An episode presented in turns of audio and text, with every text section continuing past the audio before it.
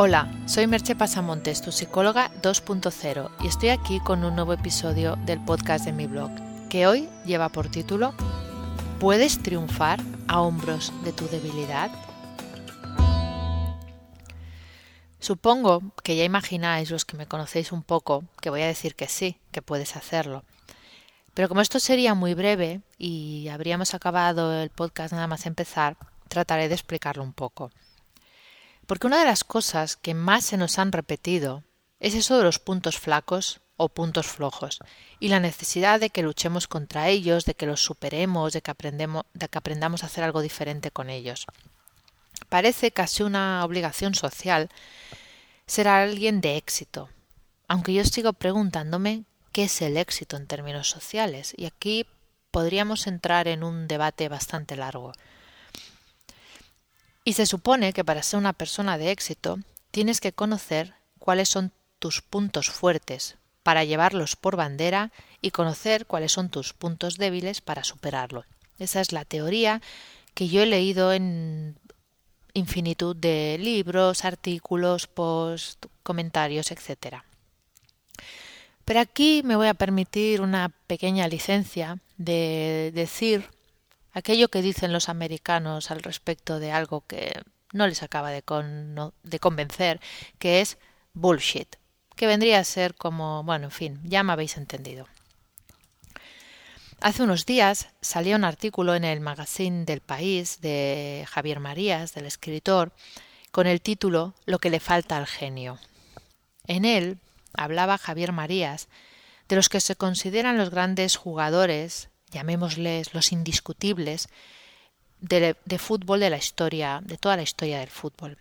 Y él nombraba a cuatro como los indiscutibles, que eran Di Stefano, Pelé, Cruyff y Maradona. Y luego hablaba de otros jugadores que podrían estar en esa lista, pero que tal vez no eran tan completos.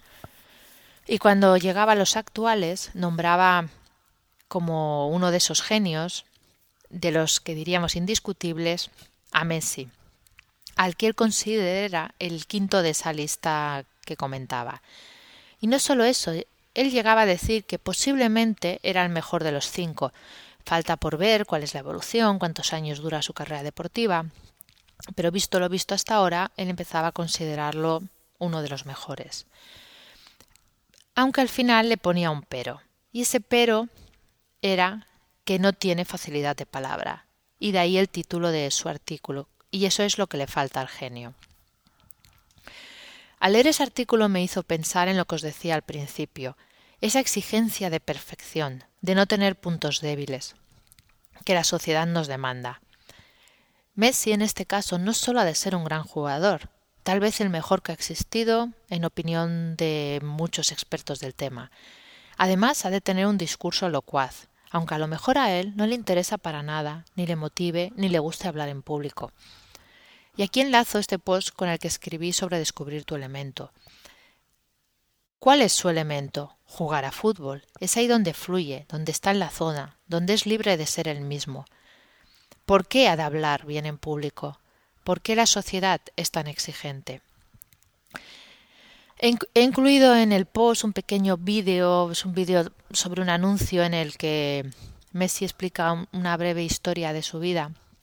Como aquí no os lo puedo incluir el, el vídeo, además no tendría mucho sentido, os comento brevemente lo que él explica, aunque no sean exactamente sus palabras. Él explica que, bueno, desde bastante joven tuvo un problema con la hormona del crecimiento que le hizo ser un chico más bien bajito y es algo de lo que enseguida fue consciente.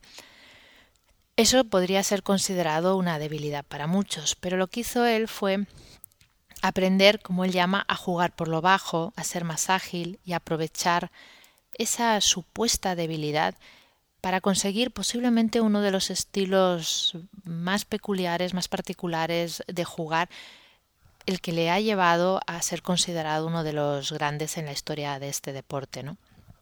De alguna manera nos está explicando cómo hizo de su debilidad virtud, cómo aprovechó esa baja estatura para ser más ágil, para jugar por abajo, porque él estaba en su elemento. Y cuando estás en tu elemento, encuentras el modo de superar las dificultades y obstáculos que puedas encontrar. Muchos otros han superado debilidades para poder hacer aquello que eran, aquello que sentían como su elemento. Se me ocurren muchos ejemplos y citaré uno, que es el de Stephen Hawking. Su incapacidad física no le ha impedido ser uno de los científicos más geniales que conocemos a pesar de que apenas puede mover más que los párpados y poco más. Y así, entre todos, podríamos elaborar una larga lista de casos de personas excepcionales a pesar de sus debilidades, o incluso gracias a sus debilidades. Por eso afirmo, como os decía al principio, que sí, que se puede triunfar a hombros de tu debilidad, y que además no hace falta ser perfecto y hacerlo todo bien, es más, posiblemente querer hacerlo todo bien es un estorbo. Incluso añadiría. A pesar de que los ejemplos que he puesto son de personas que han triunfado en su campo, ni siquiera hace falta ese triunfo para disfrutar del elemento, para disfrutar de estar en tu elemento, para disfrutar de la posibilidad de fluir.